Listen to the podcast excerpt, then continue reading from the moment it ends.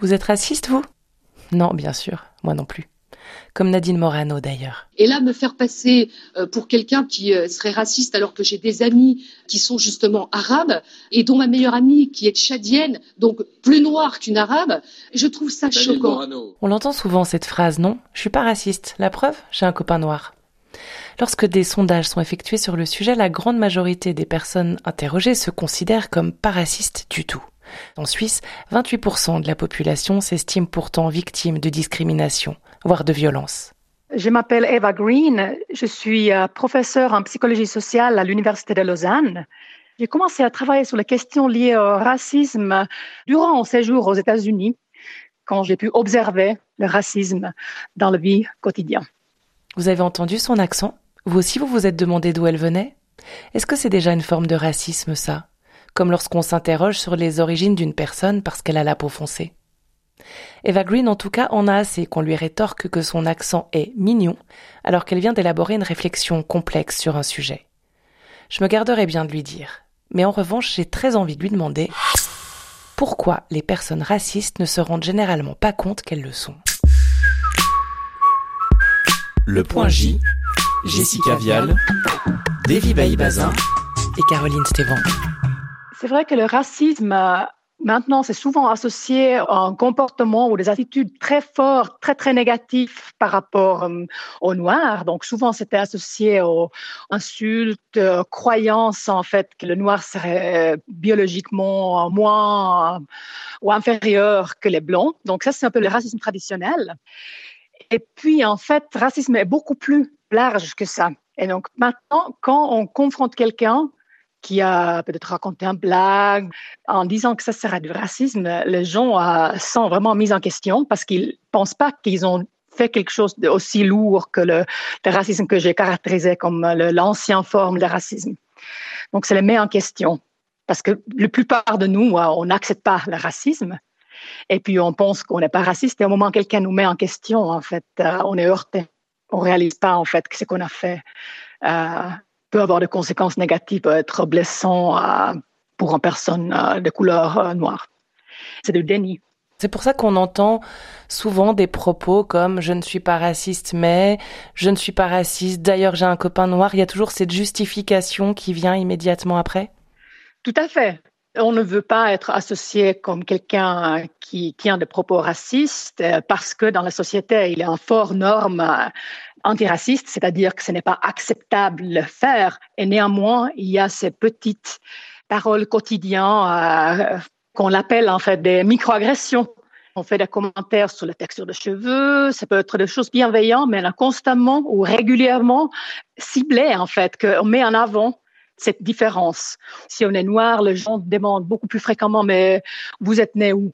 Puis en fait, on peut très bien naître en Suisse et si on entend ça régulièrement, on sent invalidé. On a un sentiment qu'on ne fait pas autant partie euh, de la Suisse que les autres. Le système peut avoir des caractéristiques euh, racistes, à nouveau pas forcément euh, conscients. Donc, on peut penser aux matériaux scolaires et des images qui sont péjoratives euh, je pense à un exemple que j'ai vu dernièrement euh, dans un cahier de prononciation pour les enfants, l'écriture, euh, on apprend de dire avec une image caricaturale des Chinois avec un chapeau fait de riziers, ce genre de choses. Donc ça, c'est des choses qui sont là dans notre quotidien qu'on réalise pas si on fait pas partie de ces groupes qui sont cibles. Et ça, c'est quelque chose qu'on l'appelle en fait le privilège blanc le privilège blanc On a des avantages euh, systémiques euh, invisibles qu'on réalise même pas qu'on a. Et donc, j'aime bien la métaphore euh, qu'une chercheuse a appelée son sac à dos invisible qu'on porte inconsciemment. Il y a tous les avantages qu'une personne blanche a que les autres n'ont pas. Et ça, c'est typiquement aussi un déni, en fait, de racisme. On réalise même pas et on n'accepte pas l'idée qu'on a des avantages que les personnes de couleur n'ont pas. C'est quoi alors ces avantages? C'est de trouver plus facilement un boulot, c'est de pas subir au quotidien des remarques sur notre euh, chevelure ou nos prétendues origines, c'est quoi? C'est cette idée que bon, on a des avantages au euh, marché du travail, quand on cherche de logement, euh, dans le quotidien, quand on est dans la rue, donc les gens nous traitent différemment ou nous considèrent pas parce qu'en fait on est dans la norme comme on dit. Donc, on peut faire des choses plus aisément. On n'est pas vu comme suspicieux. Et alors, finalement, comment naissent les stéréotypes, les préjugés? Bon, il y a beaucoup des explications différentes qu'on peut penser au niveau vraiment euh, sociétal. Donc, il y a une histoire euh, colonialiste, histoire de l'esclavage. Donc, c'était déjà dans le système de, de dominer certains groupes. Après, bon, il y a aussi des explications que certains euh, chercheurs l'appellent plutôt évolutionnistes, qui disent que voilà, c'est quelque chose qui est dans la nature humaine, qu'on a toujours euh, été suspicieux des gens qui sont différents de nous. Il y a cette idée de catégorisation, qu'en fait, on catégorise vu qu'on doit prendre des décisions rapidement. Le cerveau colle des étiquettes pour gagner du temps dans le traitement de l'information, comme un grand-père avec ses confitures. Voici deux garçons. L'un d'eux est gentil. Un jour, il a vu un chaton tomber dans un lac et il a récupéré le chaton pour éviter qu'il se noie. Lequel est le garçon gentil? Là? Oui. Dans cette expérience scientifique que nous avons reproduite, les résultats sont nets. Une majorité d'enfants estiment que c'est le garçon blanc qui est gentil. Oui. Et lorsqu'il est question de propreté, tous les enfants, sans exception, désignent le garçon blanc. Oui. On vient d'entendre un extrait de l'émission Spécimen consacrée au racisme. Ça vous étonne, Eva Green, ces résultats? Ben, malheureusement pas.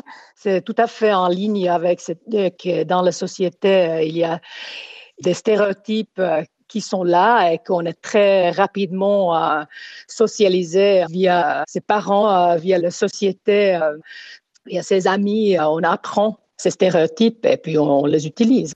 Mais comment on fait pour déconstruire ces stéréotypes Ça nécessite du travail et ça nécessite aussi qu'on accepte qu'il y a le racisme. Si on continue d'être dans le déni, c'est beaucoup plus difficile parce qu'on trouvera toujours des excuses. Si on accepte que la société dans son ensemble, sans culpabiliser les individus, il y a des racismes, je crois qu'on arrive à les en avant. Euh, ça, c'est une chose que de rendre les gens conscients. L'autre chose, il y a législation dans des entreprises, dans les écoles, il y a des directives et les règles. Donc, sur la forme, c'est là.